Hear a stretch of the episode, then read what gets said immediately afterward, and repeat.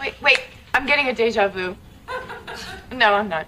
今天我们要学的这句话呢，很多同学都会有类似的感受，叫做这一幕似曾相识。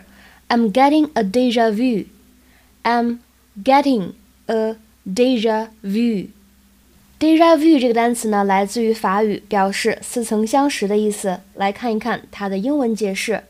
Deja vu is the feeling that you have already experienced the things that are happening to you now. 当生活当中出现某种场合，觉得诶好像似曾相识，或者呢曾经做梦梦到过，可以说 I'm getting a deja vu。跟我来读一下这个单词 deja vu，deja vu。大家可能会发现呢，跟美国人读的有一点点不一样。但这个单词呢，它既然是从法语来的，我们就按照法语的发音是最为标准的。